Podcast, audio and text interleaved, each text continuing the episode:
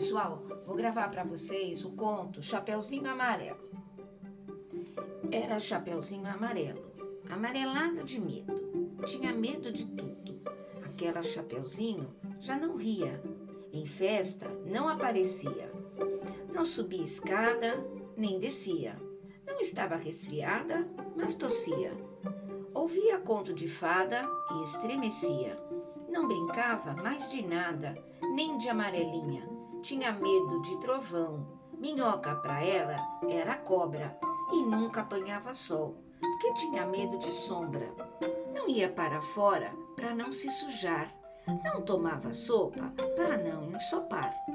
Não tomava banho para não descolar. Não falava nada para não engasgar. Não ficava em pé com medo de cair. Então, vivia parada, deitada, mas sem dormir, com medo de pesadelo. Era Chapeuzinho Amarelo, e de todos os medos que tinha, o medo que mais medonho era o medo do tal do lobo, um lobo que nunca se via. Que vai ver que o tal lobo nem existia. E Chapeuzinho Amarelo, de tanto pensar no lobo, de tanto sonhar com o lobo, de tanto esperar o lobo, um dia topou com ele. Mas o engraçado é que, assim que encontrou o lobo, a Chapeuzinho Amarelo foi perdendo aquele medo. O medo, o medo, do medo, do medo que tinha do lobo. Foi ficando só um pouco de medo daquele lobo.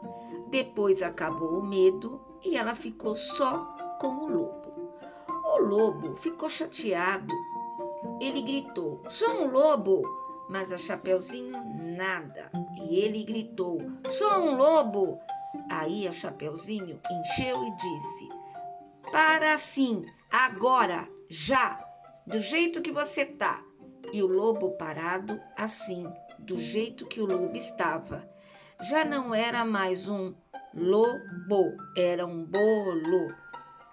Um bolo de lobo fofo, tremendo que nem pudim de medo da Chapeuzinho, com medo de ser comido, com vela e tudo, inteirinho.